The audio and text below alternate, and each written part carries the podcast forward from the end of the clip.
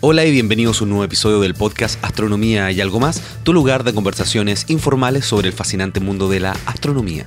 Mi nombre es Ricardo García y en esta oportunidad te traigo el episodio número 44 donde converso con Dante Miniti sobre la búsqueda de vida en mundos lejanos. Vamos a hablar todo acerca de astrobiología, las distintas formas que vamos a tener nosotros para poder descubrir la posibilidad de vida en planetas extrasolares.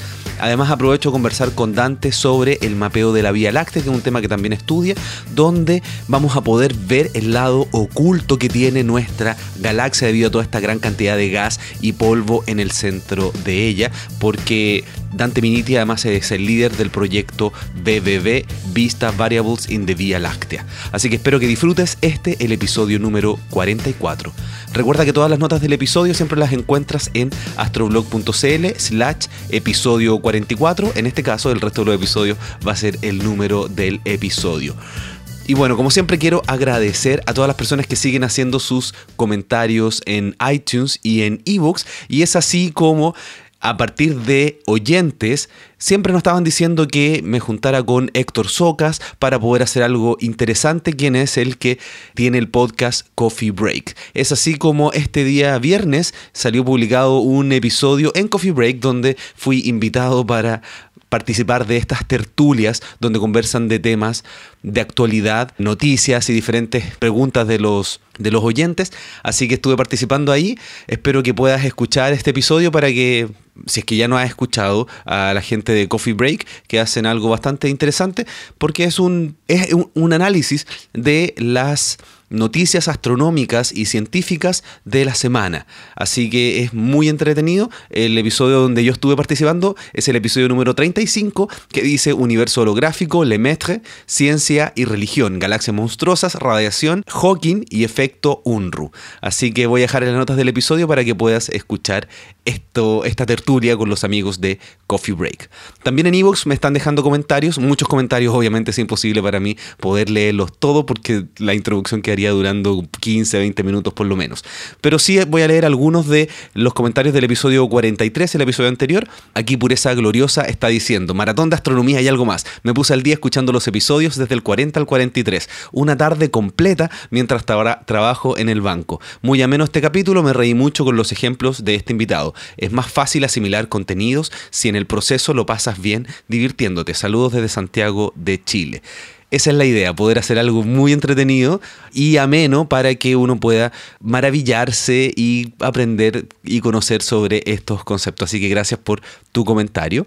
También me están diciendo eh, gracias, después de escuchar este magnífico pod, magnífico invitado también, reescuché lo de los púlsares y aún saqué datos que durante la primera audición me habían pasado desapercibidos. Excelente, ya voy aclarando un poco más mis ideas acerca de todo esto y me encanta. Por cierto, esta tarde te escuché con los de Coffee Break y fue un alegrón. Cada día te superas, Ricardo. Gracias. Bueno, Chris, muchas gracias por tu comentario. Y también, bueno, voy a leer un último comentario del episodio 43. Juan Jaén dice, genial Ricardo, felicitaciones de nuevo por tu podcast, gran invitado de nuevo. Un abrazo desde España. Me dan saludos desde Colombia, desde México, desde muchos países de habla hispana que están escuchando astronomía y algo más. Eh, también te quería comentar que la observación que teníamos planificada para el sábado pasado, no se realizó por condiciones climáticas. La verdad es que es algo que no depende de mí. Me encantaría poder controlar el clima, yo creo que a todos. Pero la verdad es que es algo que todavía no podemos realizar. Y como estaba nublado, voy a realizar la observación el día sábado 19. Observación absolutamente gratuita para todas las personas que se encuentren aquí en Santiago de Chile. Todos los datos van a llegarte al correo electrónico, a la lista que, que tenemos en astroblog.cl slash lista.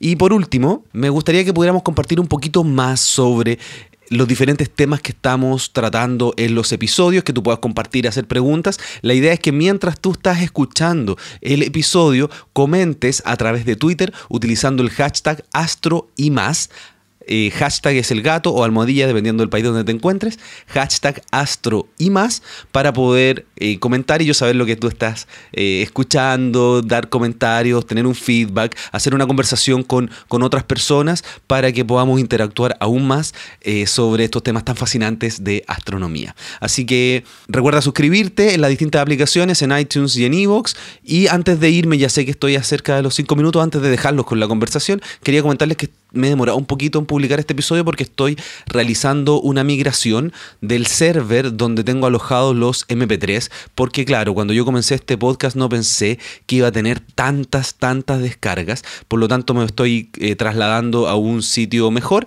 Y eso no es algo sencillo porque hay que trasladar todos los audios, hay que hacer que el feed funcione. Entonces estoy empezando a trasladar los posts de a poquito, los audios, etc. Así que durante la próxima semana espero voy a tener todos los audios en el nuevo hosting de MP3. Espero que no haya ninguna, ningún problema en el feed si es que tú lo escuchas a través de iTunes o Evox y las distintas aplicaciones.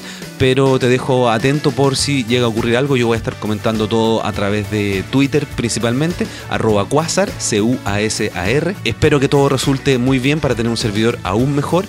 Y bueno, todas estas cosas siempre hay que pagarlas porque, porque el ancho de banda no es gratis. Y este es el momento, si es que no has hecho tus colaboraciones monetarias en astroblog.cl slash aporte, que las puedas realizar para poder ayudarme a costear todos los, los diferentes elementos para poder tener este podcast arriba semana a semana. Así que los dejo con este, el episodio número 44 de tu podcast Astronomía y algo más.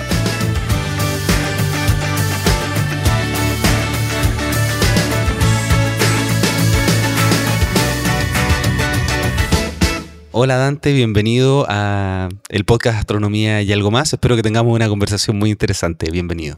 Hola, muchas gracias. Bueno, tú tienes tantos temas que es bastante difícil saber por dónde empezar a conversar, así que quiero que me cuentes un poquito una introducción de, todos los, de todas las investigaciones que tú haces, como, como los temas, así como astrobiología, eh, población estelar, etcétera, para tener una idea de en dónde te enmarcas. Últimamente me estaba concentrando en dos temas principales. Una, el mapeo de la galaxia en infrarrojo, con el telescopio Vista de Cerro Paranal y la otra es la búsqueda de planetas fuera del sistema solar y eh, sus implicaciones para astrobiología.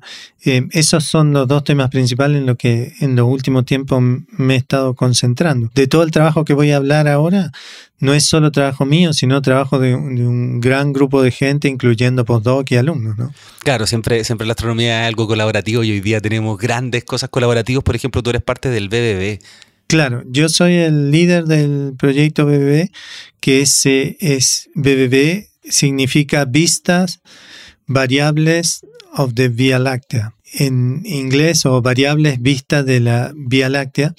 Y hacemos este mapeo con el telescopio Vista que nos dio un libro, que ahí tú tienes una copia. Sí, te agradezco mucho este, este, libro. Voy a dejar una fotografía de, de, la portada del libro, además que es muy bonito porque aquí lo voy a empezar a mirar tiene unas imágenes de la Vía Láctea, de, o sea, de galaxias.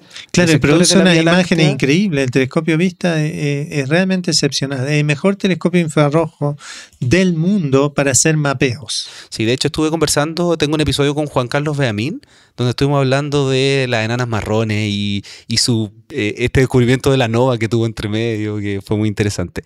Bueno, pero quiero que partamos hablando un poquito sobre astrobiología, este, este tema de los planetas extrasolares que está tan, tan de moda y es tan interesante porque además eh, nosotros estuvimos en la IAU y, fue uno de los temas más importantes el tema de los planetas extrasolares. Cuéntame un poquito cómo, ¿Cuál es tu, interés por, por, hacer esta búsqueda de planetas en otras estrellas? Uh, comenzamos hace eh, varios años, en el 2001, con un colaborador de Carnegie en Washington, Paul Butler, y incluimos eh, un par de alumnos de doctorado, Pamela Regada y Matías Díaz. Ahora ya Pamela ya es astrónoma profesional, ella ya se graduó, estuvo en Carnegie, está en, en Seattle, ahora en University of Washington. Y lo que hacíamos era buscar planetas usando el método de velocidades radiales. Y con eso encontramos bastantes planetas, encontramos más de 25 yo creo. Uno ya después del tiempo pierde la cuenta. ¿Y qué tipo de planetas encontraron? ¿Eran Hot Júpiter? En, en general eh, eh, comenzamos con los Hot Júpiter porque esos eran los más fáciles. Después empezamos a ver planetas más normales, eh, gaseosos gigantes como Júpiter, Saturno, que están un poquito más lejos de sus estrellas, no son hot sino que están en lugares más, más fríos. Y después empezamos a bajar en masa, encontrando Saturno, después Uranos, y ahora estamos tratando de, ya encontramos varias super tierras, pero tratando de estar en la carrera para, para eh, ver eh, mundos similares al nuestro, lo cual no es tan fácil. Esa es una parte de la búsqueda. La otra parte fue con tránsitos también, con distintos colaboradores así. Lo que buscamos es cómo cambia el brillo de una estrella, la pequeña variación debido al eclipse de, de, un planeta que pasa adelante. Y de eso también hemos encontrado varios. Y ambos métodos, el de velocidad radial y el de tránsito, son muy interesantes porque te dan la masa del planeta y el tamaño del planeta y en combinado, en combinación, dan la densidad media. Entonces uno eh, aunque no puede ver el planeta, estos son detección indirecta, puede saber ya si el planeta es sólido como la Tierra, líquido como Urano, Neptuno o gaseoso como Júpiter, Saturno. ¿y, cuáles son las probabilidades de tener un planeta tipo Tierra en una estrella tipo Sol? Porque eso es lo que estás buscando, ¿no? Esa es una de las grandes preguntas. ¿Cuál es la probabilidad de que las estrellas tengan otras tierras o otro sistema solar como el nuestro? De hecho, no sabemos la respuesta pero ya nos estamos aproximando a la respuesta. Y incluso hay, hay quienes dicen que todo Sol en la galaxia tiene un planeta eh, tipo Tierra. Y puede ser cada dos soles, cada diez soles o más de un planeta por sol. Pero ya orden de magnitud ya sabemos que hay muchísimo, hay miles de millones. O sea, la Tierra no es única en absoluto, por lo menos como tipo de planeta. Como tipo de planeta, claro, si un planeta más a la Tierra, tamaño de la Tierra, deberían ser muy comunes. Ahora, el salto a saber si esos planetas son habitables es mucho más difícil. Ahí ya, ya estamos recién comenzando a ver, a estudiar y, a tener algunas ideas de cómo hacerlo. Eh, pero eso es lo que se viene y en los próximos años va a haber eh, descubrimientos increíbles, yo creo. ¿no? Mucho nos ayudó a todo esto la misión Kepler, que exploró una zona. Cuéntame un poquito sobre, sobre esa misión porque ha sido muy importante en la búsqueda de planetas extrasolares. Claro, la, la misión Kepler es una misión de la NASA que estuvo varios años observando un campo de la galaxia en la constelación del Cisne del norte. No la podíamos ver desde el sur, lamentablemente. Ah, ¿Ya era solo un campo? Eh, un solo campo, sí, continuamente por, por, cuatro años lo hizo. Y ahora está observando otros campos distintos. Por problemas técnicos se perdieron los algunos giróscopos, entonces está obligada a moverse pero el estudio inicial y descubrió miles de planetas, más de 3.000 planetas, eh, en, estrellas similares al Sol o un poquito más pequeños, un poquito más grandes. Y esta variedad de planetas que encontró la misión Kepler eh, es sorprendente porque eh, ya observó incluso sistemas planetarios con múltiples planetas, cinco o más planetas. Entonces ya estamos aprendiendo yo diría que demasiado, y todo de golpe. Entonces es muy difícil predecir hacia dónde va el futuro, qué es lo que vamos a encontrar. Pero lo que sí es seguro es que se van a encontrar cosas sorprendentes. Bueno, volviendo a Misión Kepler, eh, perdone que hable tan rápido, si quieren. no, habla así, es maravilloso, funciona así. Pero volviendo a Misión Kepler, era es una misión, un telescopio relativamente pequeño que eh, sacaba imágenes de un campo grande del cielo y esas imágenes le medía el brillo a unas 100.000 estrellas, un poquito más, eh, pero muy, muy perfectamente, o sea, mediciones exquisitas. Y eso permitió descubrir estos planetas. Eh, uno podría preguntar por qué eso no lo hicimos desde la Tierra. Sí, se trata de hacer desde la Tierra, pero es Imposible, imposible. O sea, de la Tierra podemos tener milésimas de magnitud. En cambio, Kepler puede tener 10 milésimas o incluso un poquito mejor. Y eso es lo que se necesita para descubrir otras tierras. Y no es sorprendente entonces que Kepler haya descubierto otros planetas de tamaño similar a la Tierra en órbitas que se se suponen habitables. Claro, y, eso es básicamente por la atmósfera de la Tierra y que no nos permite tener la resolución que tiene Kepler. Es, algo así, sí. Es que eh, es como, la analogía sería como los peces nadando en el océano. El océano, eh, el líquido, es un medio fluido que distorsiona la luz. Entonces, para los peces, observar el universo es muy difícil. Nosotros estamos sumergidos en un océano que es un océano de aire, que es un poco más benigno con la luz que nos llega del universo, porque los objetos así no, no titilan tanto, no, se mueven tanto, pero igual la atmósfera introduce fluctuaciones en la luz que nos llega de, de, afuera, de las estrellas, de las galaxias. Y esas fluctuaciones lo que hacen es borronear la imagen. Si vamos fuera de la atmósfera, ese problema se acaba. Y entonces usando los mismos detectores que tenemos acá en la Tierra, podemos salir fuera de la atmósfera y obtener mayor precisión en la medición de los brillos, por ejemplo, mayor definición espacial también, ver las cosas con mucho mayor nitidez. Qué buena analogía imaginarse a la Tierra como una gran pecera. sí, y bueno, y ya que estamos hablando de planetas y de astrobiología, quién sabe cuántas otras grandes peceras debe haber en, nuestra galaxia, ¿no? Porque uno siempre cuando habla de, de otros eh, eh, tipos de vida piensa en vida como ser humano. Y, no necesariamente eso es cierto, porque puede haber planetas totalmente de océano, eh, lo que se llama water worlds, y podrían tener peces inteligentes, otras cosas. Peces inteligentes, claro que acá no se han desarrollado. O sea, las posibilidades son enormes. Lo, interesante es que estamos en una etapa de, ahora, siglo XXI, año 2015, en una etapa de, de explosión de la ciencia, en que todos estos nuevos computadores, nuevos detectores, nuevos telescopios, toda esta nueva tecnología nos está permitiendo hacer descubrimientos fascinantes. Y tú siempre has estado un poco interesado con, este tema de, estos mundos lejanos, como se llama el libro que, que, escribiste. ¿Qué tendríamos que hacer nosotros para poder, una vez que tengamos planetas tipo Tierra, cómo podríamos nosotros encontrar si es que hay vida? Es una gran pregunta que todavía nos hacemos los astrónomos. Eh, y ¿Cómo podemos saber si hay vida en estos planetas que estamos descubriendo, que sabemos que son parecidos a la Tierra, usando las herramientas del astrónomo, usando los telescopios, los detectores, los instrumentos que tenemos?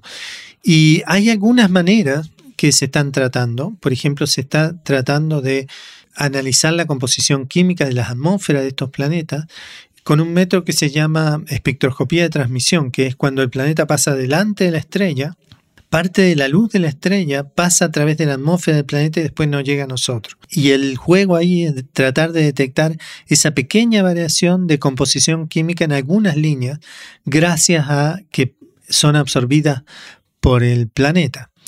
Y estamos tratando de identificar en qué líneas de qué elementos eso es posible o qué moléculas eso es posible. Y si llegamos a tener éxito en medir, por ejemplo, que se detecta ozono en la banda de ozono en alguno de estos planetas, ahí ya sabemos que la composición que la composición de la atmósfera está fuera de equilibrio y en el caso de la Tierra el ozono es debido eh, está ahí en abundancia debido a la presencia de vida. Entonces, ya podríamos tratar de soñar con tener una medición indirecta para decidir si en estos planetas hay vida o no. Otros biomarcadores, por ejemplo, son la presencia de agua en la atmósfera, presencia de metano en algunos casos. Eh, se trata de buscar atmósferas que están fuera de equilibrio, pero en el sentido de que no son debidas, por ejemplo, a vulcanismo, sino que son debidas a presencia de, de seres vivos en, eso, en esos otros mundos. Claro, y para, para, eso nosotros lo único que conocemos es lo que tenemos en nuestro planeta, que es cómo la vida en el planeta Tierra ha afectado a la propia atmósfera. Y eso es lo único que podemos ir a buscar afuera. Claro, es, es tú, tú, lo has dicho, ese, esa es una limitación que tenemos, es que tenemos que asumir eh, para esta búsqueda lo que sabemos. ¿Y qué es lo que sabemos? La vida como en la Tierra. Pero yo creo que al mismo tiempo debemos estar, de mantener la mente abierta para otros tipos de vida que no nos imaginamos ahora, pero que tal vez detectándolo en, en estos otros planetas podamos empezar a construir así un mapa de qué es lo que hay en nuestra galaxia. Claro, pero lo único que podemos hacer es mirar las atmósferas todavía, no tenemos forma de entrar a la superficie. No, no, sí, no, no hay no hay manera de hacer imágenes de la superficie. Y eso es lo que todos queremos. todos queremos la foto de los planetas. Y es, muy difícil hacerlo, pero va, va, va, a venir. O sea, hay algunas técnicas que se están desarrollando que van a permitir hacer eso. ¿Hay técnicas que van a permitir que le tomemos foto a la superficie de planetas extrasolares? Claro, eso sí, pero vienen a futuro, ¿no? se necesitan telescopios? espaciales, se necesitan desarrollo de estas técnicas que son interferométricas o de coronografía, pero se están desarrollando y, son muy prometedoras. Ahora, por, ejemplo, no sabemos... Eh, descubrimos todos estos miles de planetas y no sabemos qué color tienen, o sea, son rojos, azules, verde, amarillo, no, no sabemos. Y eso eh, se viene en, en, unos, yo diría pocos años, eh, vamos a empezar a poder tomar esas imágenes. Aunque sean de poca resolución, pero ya tener uno o dos píxeles del planeta ya te dice qué color es la superficie, por ejemplo. Te da el brillo de la superficie, el albedo, que es una propiedad muy importante también para saber si, si es un planeta demasiado brillante, por ejemplo, seguramente tiene océanos. Y si es demasiado opaco, seguramente no tiene océanos. hay, hay maneras de, de tratar de deducir cosas sobre estos mundos que, que hasta ahora han permanecido invisibles. Por, e, por eso esta época es, es, genial, estar en este siglo XXI donde vamos a poder aprender todas esas cosas. Y en la práctica, ¿qué es lo que tú haces para qué instrumento utilizas y cómo lo haces para poder encontrar planetas. Porque tú primero buscas los planetas para después analizarlos o bien analizas los planetas más prometedores de otras búsquedas. Este, eh, yo me estaba más, más concentrando en la, en la búsqueda de planetas hasta ahora. Y, por ejemplo, la última búsqueda que hicimos la hicimos con eh, Francisco Surot y, colaboradores. Y estamos tratando de ver si hay tránsitos planetarios de planetas pequeños, tipo Neptuno o supertierras, en, estrellas enanas de tipo M, usando nuestros datos de, del survey de vista del BBB. Y bueno, ahí estamos eh, peleando con los datos y analizando y haciendo simulaciones y, un montón de otras cosas, tratando de descubrir estos planetas. ¿Y por qué en estrellas tipo M? Eh, las estrellas tipo M son estrellas más pequeñitas que Sol, son mucho más abundantes en la galaxia y del punto de vista astrobiológico son prometedoras porque su zona habitable está más cerca de la estrella y son más fáciles de descubrir los planetas, porque el, al ser de menor masa, el método de velocidades radiales los descubre más fácilmente. Al ser de menor tamaño, el método de tránsito también lo descubre más, más fácilmente. Así que se, da una combinación de factores que nos permite ahora tratar de encontrar eh, planetas en la zona habitable en, esta estrella en particular. Claro, y eso significa entonces que cuando la zona habitable está más cerca de la estrella, este planeta se demora menos de un año terrestre en dar una vuelta a esa estrella, entonces es más fácil la detección. Claro, eso, eso ayuda muchísimo. La, la, detección se hace mucho más simple porque en lugar de tener que esperar un año para que ocurra el tránsito de una Tierra, por ejemplo, lo podemos hacer en algunos días. Igual tiene sus complicaciones porque las estrellas de tipo M son mucho más débiles que el Sol. Entonces necesitamos, por ejemplo, instrumentos infrarrojos, que es justo lo que tenemos con nuestro eh, mapeo de la galaxia. Y en la práctica, para poder hacer eso, tú utilizas los datos que están procesados, los pasas por computador, comparas, te quedas mirando, utilizas alumnos en práctica, ¿cómo, cómo es el trabajo propiamente tal? Es bastante así como tú lo describiste y, y es como la nueva astronomía. Uno antes iba al telescopio y sacaba sus datos. Ahora tenemos los telescopios que sacan muchísimos datos y se hace en modo servicio, o sea, se hace cuasi automáticamente y se procesan todos esos datos usando pipelines, eh, eh, desarrollo de software computacional bien complejo y producen eh, cantidades enormes de datos. Entonces, la astronomía está cambiando a ser astronomía de grandes parte de la astronomía por lo menos, de grandes bases de datos. Y eso es lo que tenemos ahora. Y eso también es lo que se nos viene a futuro con el telescopio LSST. Entonces, con este proyecto de BBB, lo que estamos haciendo es justamente analizando grandes bases de datos fotométricas.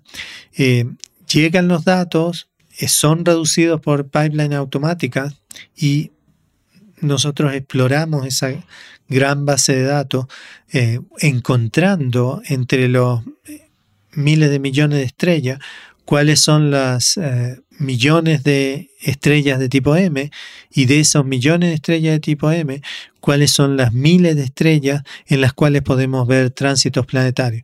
Y bueno, eh, hasta ahora hemos tenido bastante eh, éxito en, encontrar eso. No, no, está publicado, pero tenemos varios candidatos muy interesantes. Y tengo entendido que BBB ya tiene más de 70 publicaciones eh, realizadas y sacaba una primera etapa y viene una siguiente. Cuéntame un poquito sobre eso. El BBB es un proyecto que comenzamos hace varios años. Las observaciones comenzó, comenzaron en el 2010. Tuvimos estos últimos cinco años observando y ahora en octubre pasado terminaron las observaciones. Se hace, se terminó esa etapa del proyecto. Lo que estamos haciendo ahora es terminar de reducir los datos y de obtener los resultados y publicar esta, esta base de datos gigante. Todo esto son datos, es un survey público de la ESO y son datos que, eh, son accesibles para toda la comunidad, o sea, son libres para toda la comunidad para eh, explotarlo astronómicamente. Y como tú dices, fuimos bastante exitosos, yo creo. Tuvimos suerte de tener muchas publicaciones, como ves, ya tenemos más de 70 publicaciones referadas y ya hay como 20 o 30 eh, enviadas también, así que pronto vamos a superar las 100. Y eso, eso es bastante increíble porque cuando comenzamos a escribir esta propuesta ya por el año 2006, ni nos imaginábamos que se nos iba a venir este tsunami de datos, pero que íbamos a ser capaces de, analizarlo. Qué buen concepto, tsunami de datos. y es que es un verdadero tsunami de datos. Ahora ya uno deja de asustarse y se como que está tratando de surfear el, la ola del tsunami de datos y encontrando cosas así y, eso ayuda también a, las publicaciones porque eh, estamos abriendo una nueva ventana a la galaxia eh, viéndola en infrarrojo en infrarrojo tú puedes eh, penetrar las nubes de polvo y observar regiones de alta densidad que es lo que estamos haciendo. Y entonces, terminada esta primera etapa, ya planeamos la segunda etapa y postulamos para eso. todavía no se sabe eh, los resultados, se van a saber yo creo que el año que viene recién, porque eso, va a través de, de procesos de referir bastante complejo, porque los referí eh, hacen el trabajo bien concienzudamente, se fijan en, en, todos los, aspectos de, esto, de estas propuestas. Y bueno, si tenemos suerte, comenzaremos el año que viene con eh, la segunda etapa del proyecto, que es eh, eh, agrandar bastante más la zona de exploración de la galaxia que vamos a cubrir. Y esto es, un, un legado, como digo, para toda la comunidad, porque los datos son públicos. Y cuando tú dices que están postulando, ¿a dónde lo postulan? Esto se postuló eh, en un proyecto llamado BBBX, que es BBB Extended, la extensión del BBB, y se postuló a la, a ESO, ¿no? al eh, Observatorio Europeo Austral. Y ahora está en proceso de revisión por los referís. Perfecto. Sigamos hablando un poquito sobre, sobre planetas, que es, es tan interesante. Quiero que me ayudes a entender un poquito mejor ¿Cómo, uno hace esta, esta búsqueda de los planetas en tránsito? Porque si bien lo mencionábamos rápidamente que hay que mirar cómo el planeta pasa por delante, la verdad es que el, cambio de brillo que produce el planeta al pasar por delante de la estrella, si es que está en la orientación adecuada, es muy pequeñito. Entonces, ¿cómo tú sabes que no fue un error, que es el tránsito? ¿Hay que comprobarlo de alguna otra forma? La, búsqueda de tránsito es uno de los métodos más exitosos de encontrar planeta eh, que se han aplicado últimamente. Y la manera que lo hacemos es medimos el brillo de la estrella muy precisamente. Y uno sabe que si pasa un planeta que es más pequeñito que la estrella, le va a sacar una fracción de luz a la estrella. Y esa fracción de luz, en general, en, los mejores casos, es de una poca centésima. ¿no? Así que tenemos que medir el brillo de la estrella con unas pocas centésimas de precisión. Claro, pero, el brillo cambia con la, con la atmósfera. Por ejemplo, si hay una turbulencia atmosférica, el brillo de la estrella va a cambiar. Claro, sí. Eh, esos efectos son efectos secundarios que, que, que te los cuento en un segundo. Adelante. Ahora, el, el, en el peor de los casos, en el caso de una Tierra, el cambio de brillo de la estrella es de una diez milésima. Y eso, de, eso es muy difícil de medir porque la atmósfera nuestra no lo permite, entonces hay que ir al espacio y por eso la misión Kepler. Perfecto. Ahora, cuando uno, como tú bien decías, cuando uno detecta una señal así en una estrella que le falta un poquito de brillo por un, par de horas, eh, hay otros efectos que pueden producir eso. Por ejemplo, una mancha solar. ¿eh? El Sol está girando, una estrella está girando, y entonces la, la, mancha aparece y desaparece, y eso le quita un poquito de luz a, esa estrella. Y eh, tenemos que saber distinguir las manchas solares. Hay otros efectos también de segundo orden, así que pueden producir estos, estos, estas variaciones en la estrella. Lo que tenemos que hacer entonces es observar no solo muy precisamente, sino también comparar con miles de otras estrellas para reducir los efectos sistemáticos. Por ejemplo, que justo pasó una nube y en la estrella que estábamos observando se había bajado un poquito de brillo. Bueno, eso lo podemos descartar porque todas las estrellas que estaban alrededor también bajaron un poquito de brillo. Ah, o sea, esos son tipos de efectos sistemáticos que uno puede tener en cuenta. Pero eh, estoy haciendo así muy resumido. Hay, hay varios efectos sistemáticos que, que, que complican este, estos estudios. Pero al mismo tiempo hay cosas que ayudan, porque si uno se da cuenta, cuando pasa un planeta delante de una estrella, le quita la luz sin variar el color, porque el planeta es totalmente oscuro, no emite luz. Entonces, ahí tenemos una herramienta, por ejemplo, para ver que el cambio sea eh, consistente con el cambio de un tránsito planetario y no, por ejemplo, de una mancha de una estrella o de algunos otros efectos. Cuando, cuando, cuando, pasa una mancha, una como las manchas solares en esta estrella, ¿cambia el color de la estrella? Eh, en el caso, dependiendo de la mancha, porque dependiendo de la temperatura de la mancha, las manchas solares no son por ejemplo, oscuras. Oscuras, totalmente oscuras, sino que son oscuras con respecto a su sol. Y, por ejemplo, la temperatura mm, promedio así en, el centro de la mancha solar es de unos 3.000 grados. El sol tiene una temperatura promedio de unos 5.700, 6.000 grados. Claro, así que una mancha, una mancha solar no es, no es ir no es un lugar para ir de vacaciones porque igual la temperatura es muy alta. Igual, y, de hecho la temperatura de una mancha solar es la misma temperatura que tiene una estrella enana de tipo M. Entonces, eh, si uno se fija en distintas longitudes de onda, en distintos colores, puede llegar a hacer una distinción entre eso y un tránsito planetario. Claro, es interesante eso. Pero además, todos, todos, creemos que las manchas oscuras uno le llama manchas que son oscuras, en realidad porque estamos tomando una foto donde estamos calibrándola a los 5000 grados. Sí, sí. No la estamos calibrando en los 3000 de la, de la mancha, por eso la mancha se ve oscura y las manchas claras se ven claras porque estamos calibrando a 5000. Claro. Qué buena. ya, Continúa, por Otra manera de, de, de descartar manchas, por ejemplo, es viendo si las estrellas tienen actividades eh, magnéticas, por ejemplo, si tienen eh, espectros que son anómalos, si tienen líneas de emisión, algunas líneas de emisión, algunos elementos determinados. Otra manera de, ver las manchas es sabiendo el periodo de rotación de la estrella. ¿no? Y un planeta tiene un periodo orbital que debería ser distinto de, del periodo de, de rotación de la estrella. ¿Y cómo se puede ver el periodo de rotación de una estrella? Es justamente también observando manchas o, por ejemplo, sacando un espectro de muy alta resolución y viendo el ancho de las líneas. Y las líneas deberían ser anchas, eh, cuanto más, más anchas, cuanto más rota la estrella.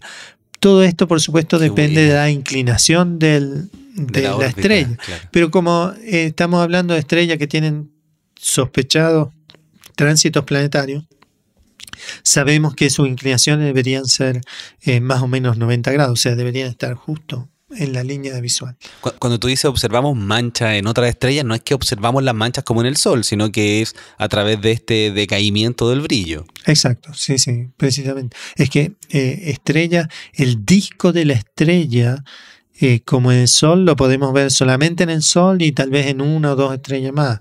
En Alfa de Centauro roja me parece, o Betelgeuse. Betelgeuse. sí. eh, eh, y usando métodos que no son directamente imagen, sino métodos bastante eh, refinados, en interferometría se pueden resolver muy poquitas estrellas.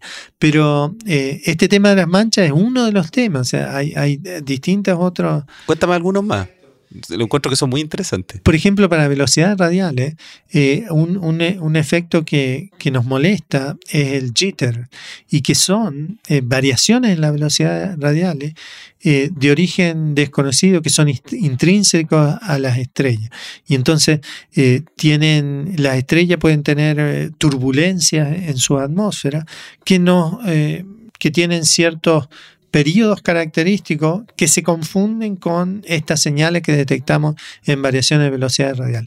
Eh, eh, algunas de estas cosas se pueden, por ejemplo, eh, eliminar mirando el perfil de línea de las estrellas. Sea, si no, no son totalmente simétricos los perfiles de línea, uno podría deducir que sí, de hecho, esto se debe a, a una mancha o a algún otro problema. Entonces, to- todos esos detallitos son... ¿A, qué te que- refieres con perfil de línea? Em, cuando uno abre un espectro, toma un espectro de una estrella y lo hace de muy alta resolución, eh, ve las líneas de los distintos elementos. Ahora, todas esas líneas parecen como una, una campana, así como una gaussiana. Y ese es el perfil de, de línea de, de absorción. Eh, Perfecto. y, y esas miles y miles de líneas de, de absorción son las que uno mide, en general combinadamente, para tratar de medir velocidades radiales muy precisas. Y el tema de velocidades radiales también es la otra manera de, exitosa de buscar planetas. Es muy eh, crítico la, medición precisa, porque además de haber muchos efectos que, que hacen mímica de, planetas, eh, además de eso se necesita una precisión eh, increíble. Se necesita poder medir velocidades radiales eh, muy estables a lo largo de los años para tratar de acumular datos y datos, sobre todo en el caso de sistemas que son planetas poco masivos, como la Tierra, por ejemplo, comparado con planetas gigantes, con Júpiter o Saturno, o en el caso de sistemas solares, porque tú dices, bueno, descubrir un planeta es fácil. Si hay un planeta gigante, lo vemos y vemos que la velocidad sube y baja. Pero si hay un sistema solar, la velocidad sube y baja, pero de manera que uno lo mira y dice, esto es aleatorio. Pero no, lo que pasa es que están combinados todas las velocidades radiales de, de, debidas a todos esos planetas. O sea, lo que medimos, no nos olvidemos que lo que medimos es la estrella, la luz de la estrella. Pero todos los planetas que están girando alrededor la hacen mover y esa velocidad nos tiene que decir todos los efectos combinados de su sistema planetario. En el caso del sistema solar, por ejemplo, el efecto más importante es el de Júpiter, porque es el planeta más Claro. masivo. Pero después, superpuesto a esto, está Saturno, que también es bastante fácil de medir, fácil entre comillas. Y después vienen Urano y Neptuno, que son los que siguen en masa.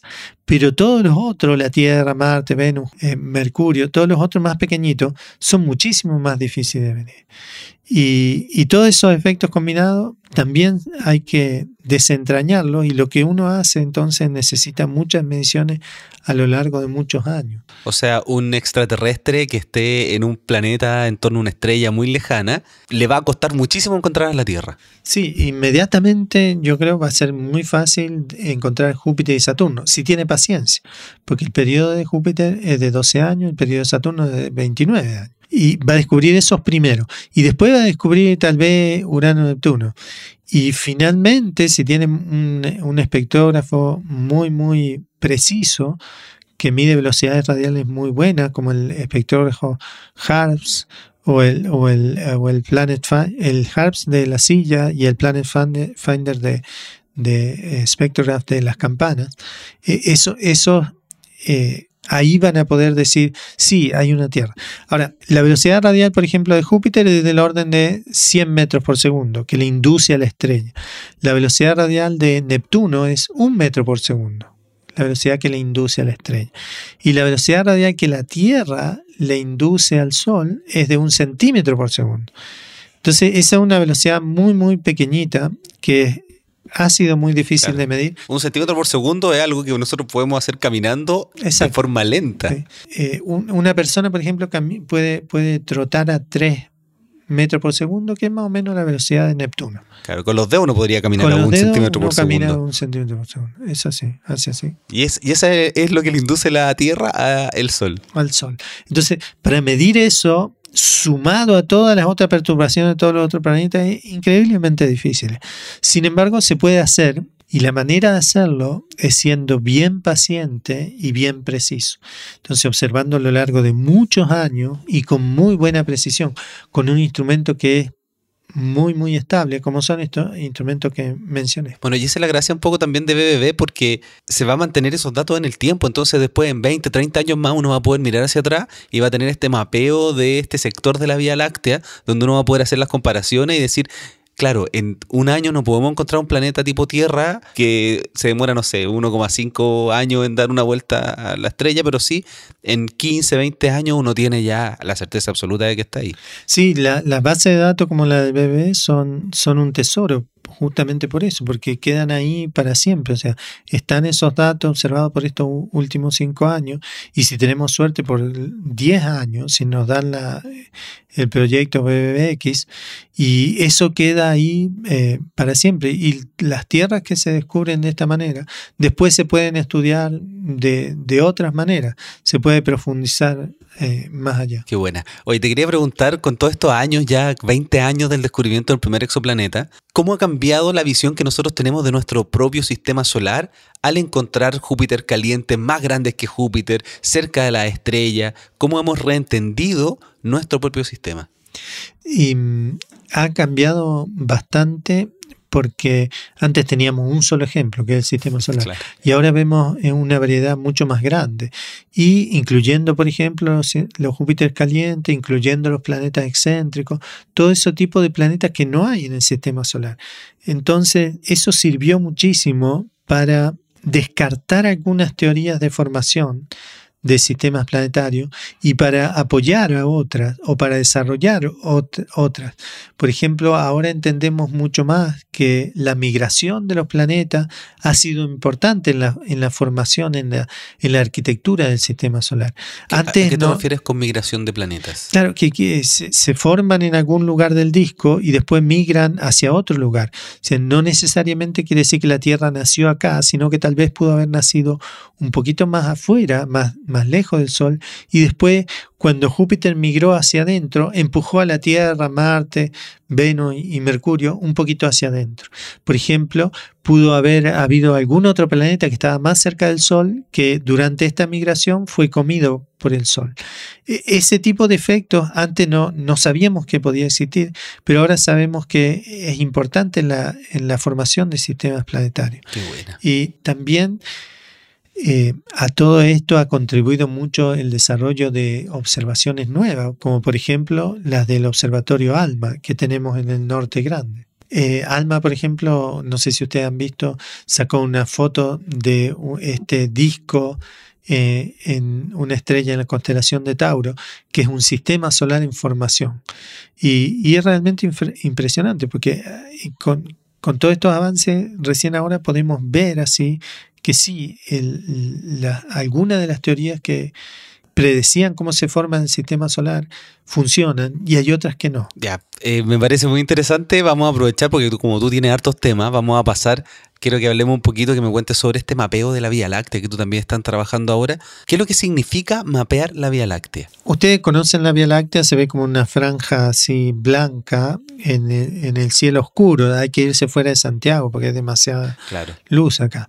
Bueno, tenemos oyentes de todas partes del mundo, así que hay lugares donde no la pueden ver tan bien y otros lugares donde se ve increíble. En el hemisferio norte no la tienen en el cenit, sino que está más cerca del horizonte, así que no, no la ven con tanto esplendor como la gente del hemisferio sur. Sí, en el sur tenemos la suerte de que el centro galáctico está en el sur, así que se ve con un poquito más, se destaca un poquito más. Sí, impresionante esa zona, impresionante. de, de, hecho, sí, esa zona es muy impresionante y, y, se ve mejor porque está llena de estrellas. Pero eso sí es un problema para la, la astronomía porque las estrellas están son demasiadas y están todas muy juntas, eh, es muy difícil estudiar esta zona. Y a eso se le agrega que no solo hay estrellas en nuestra galaxia, sino que hay nubes de polvo y de gas. Y las nubes de polvo y de gas actúan para contaminar todas esas observaciones hacia las regiones centrales de nuestra galaxia. Así que teníamos este problema. Sabíamos que el centro galáctico está en el hemisferio sur, pero era muy difícil estudiarlo.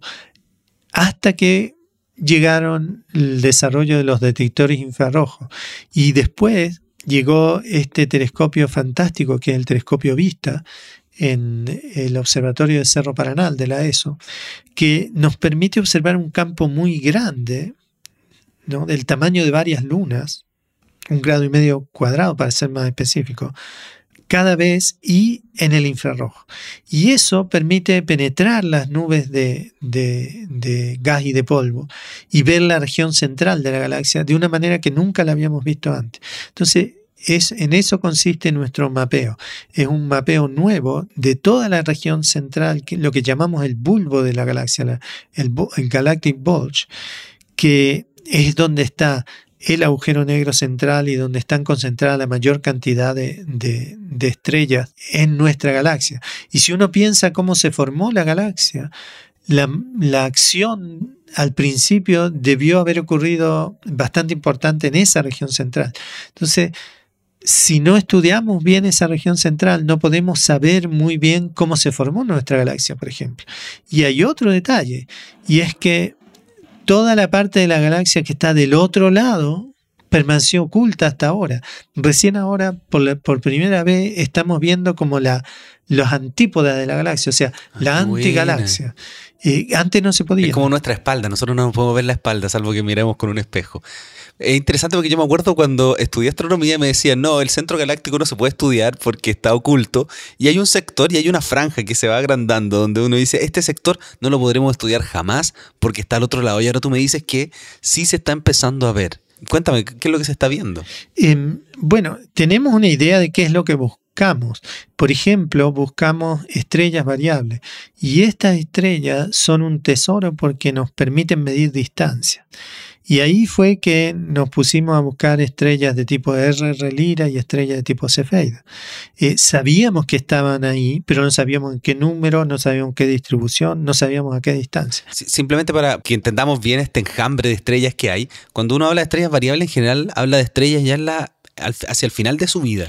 Eh, de distintos tipos. Las estrellas Cefeida, por ejemplo, son estrellas jóvenes, ¿Ya? de unos 10, 100 millones de años.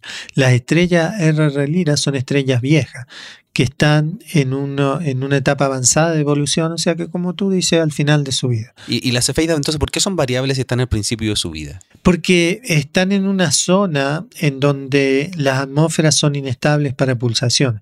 Lo que hace cuando eh, una estrella pasa por esa zona es empieza a pulsar, empieza a cambiar de tamaño. Y al cambiar de tamaño se hace más brillante, más débil, más brillante, más débil y así periódicamente. Cuando tú hablas de la zona no te refieres al lugar físico donde está, sino que al diagrama HR. Al diagrama HR, o sea, en la zona de evolución, eh, su, su su etapa de eh, madurez, por ejemplo. Y, pero después va a pasar a la secuencia principal. Y viene de la secuencia principal, la cefeida sale y pasa por esta zona de inestabilidad que se llama, que donde pulsan, y después sale de vuelta y vuelve, a se hace gigante, y después estas estrellas, como son muy masivas, evolucionan rápidamente a, restos como enanas blancas. Perfecto. Y e, esta cefeida entonces las encontramos. Las buscamos por cinco años y las encontramos. Y este fue un estudio en colaboración con Isvan Dekani, que tuvo la paciencia así por, varios años de, de, buscar estas estrellas. Y encontramos más de 600, pero de esas 600 tuvimos que seleccionar las que eran verdaderamente jóvenes, de las cuales hay unas 35 que están ubicadas en la región central de la galaxia. Y eso fue el descubrimiento que, salió ahora en la prensa, el último. Acaba de salir, está el pan calentito. Una de las últimas publicaciones, y es que, ¿qué significa este descubrimiento? Es que encontramos estrellas jóvenes en una región donde no pensábamos encontrarla, que es la región esta del Galactic Bulge, del bulbo galáctico. Porque antes creíamos que el bulge estaba hecho de estrellas viejas, de, la estrella más vieja de la un galaxia. episodio hace poco con Ezequiel Treister, donde, donde dice que hay estrellas viejas en el núcleo de la galaxia. Y eso es verdad. O sea, las estrellas estas viejas son dominantes, pero al encontrar estas cefeidas jóvenes, eso quiere decir que todavía hay formación estelar en la región central de nuestra galaxia. O sea, todavía esa parte de la galaxia está viva. Y es más, del resto de las otras cefeidas que encontramos, algunas están mucho más distantes y esas eh, eh, a futuro, en los próximos papers, nos van a permitir mapear los brazos espirales como digo, en la, en la zona del anticentro de la galaxia. en la zona, no, no, anticentro, en la zona de las antípodas de la galaxia. La zona de la antigalaxia. No, no sé cómo decirlo, pero las antípodas del, o sea, imagínense donde está el Sol, pero del otro lado de la galaxia. Claro. Bueno, como está de moda hablar de cosas oscuras, ya vemos el lado oscuro de la galaxia.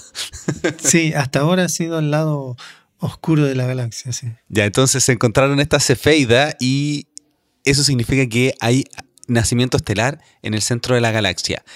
¿Y eso qué, qué implicancias tiene? ¿Por qué es tan interesante este descubrimiento?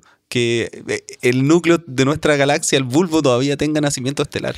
Bueno, eso habla un poco de la formación de, de, la región central de la galaxia. Eh, hay eh, distintas teorías de formación de la región central de, de nuestra galaxia.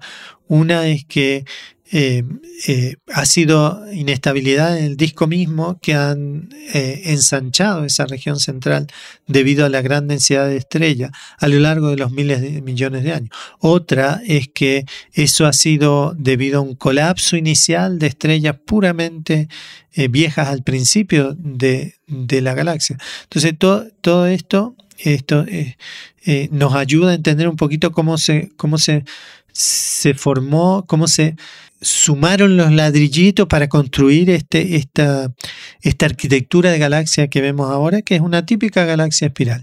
Y además hay otros datos interesantes, por ejemplo, es que de dónde viene el gas que alimenta el agujero negro central. Eso mismo te iba a preguntar. Y si, Claro, es que es, una pregunta interesante. Eh, nuestro agujero negro central no está siendo alimentado, pero se supone que en el pasado de algún lado sacó el material para formarse. Y ese material todavía está ahí presente porque estamos viendo estas estrellas formarse.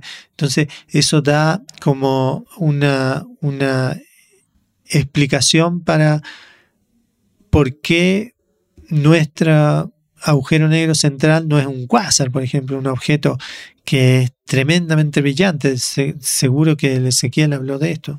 Mencionamos un poquito los quasars y ver eh, o cómo, cuál es el mecanismo detallado por el cual todo el gas ese que está ahí alrededor cae hacia adentro o no cae, por ejemplo. Qué interesante todo lo que se está descubriendo. Quería pasar para eh, que conversáramos un poquito porque aquí nos encontramos en la Universidad Andrés Bello. Cuéntame qué es lo que haces tú acá, cuál es tu cargo, para que eh, los oyentes conozcan que además, bueno, hoy día en Chile hay muchas universidades que tienen astronomía, así que cuéntame un poquito qué es lo que se está haciendo aquí. Hay muchas universidades que, tienen astronomía y eso es, bueno, es muy bueno para el desarrollo de la ciencia en el país. Y acá tenemos un grupo de unos 10 profes. Eh, yo soy profesor de la Universidad Andrés Bello y me dedico a investigación, a dar clases y a divulgación. Esas, esas son mis, tres labores principales. Y bueno, realmente contento con mi trabajo y es un grupo tal vez pequeño comparado con otros grupos eh, a nivel nacional o internacional, pero bastante activo, con, con bastante eh, desarrollo en investigación. Y nos interesan distintos temas de la astronomía, no solo lo que estuve contando yo, sino otros temas que, abarcan casi toda la astronomía. Y trabajamos junto con investigadores postdoctorales y también con alumnos de, de doctorado y de pregrado.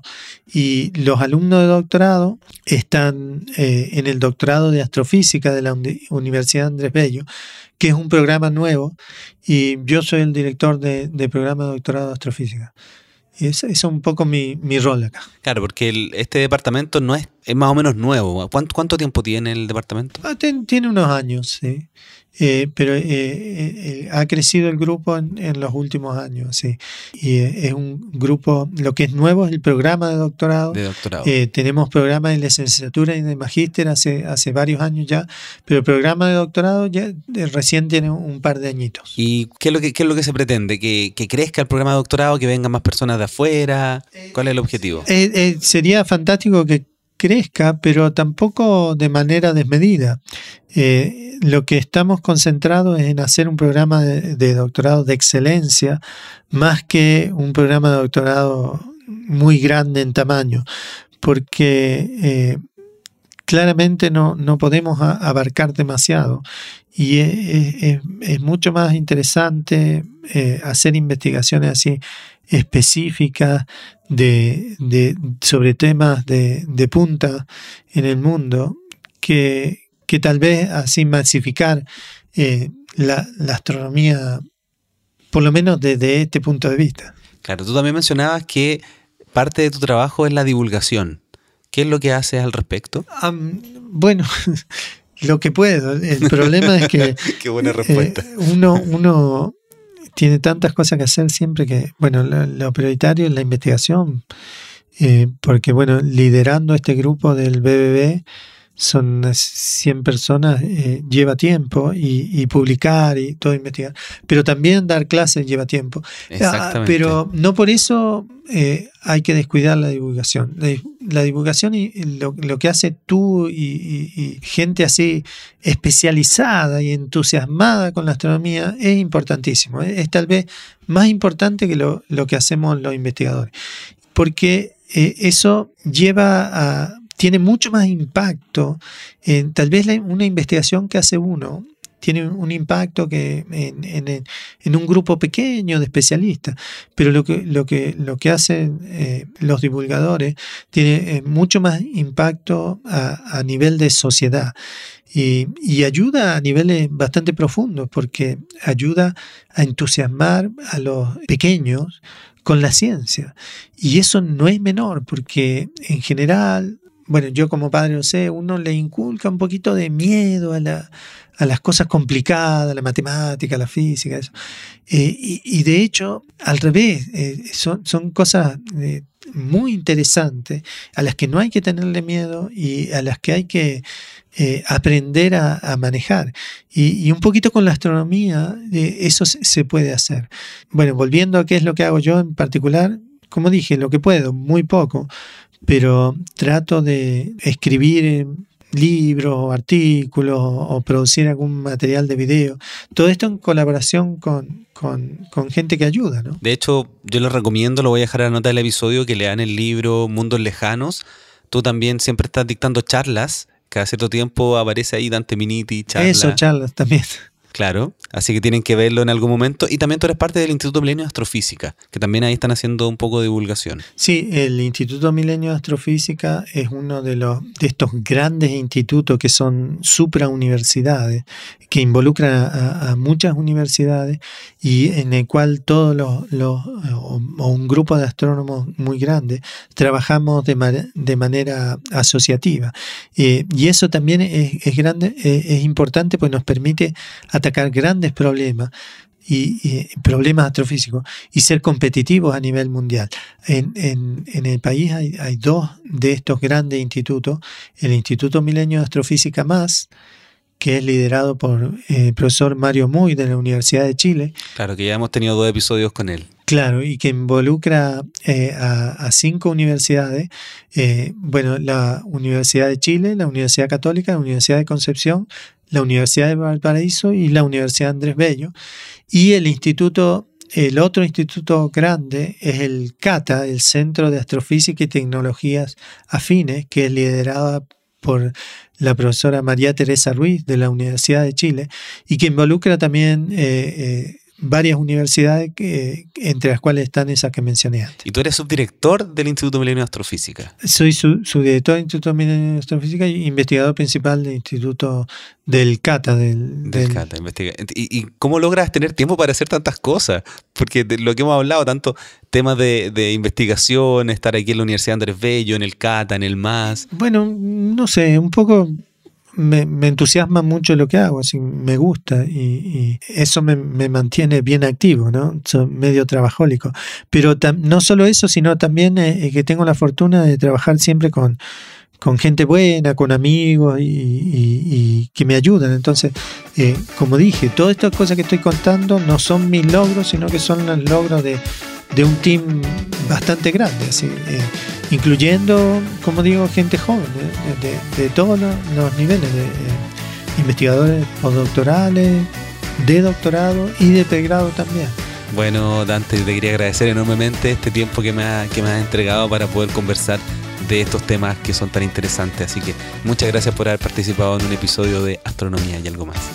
Muchas gracias a ti. Eh, Astronomía algo más es realmente una iniciativa que, debería seguirse.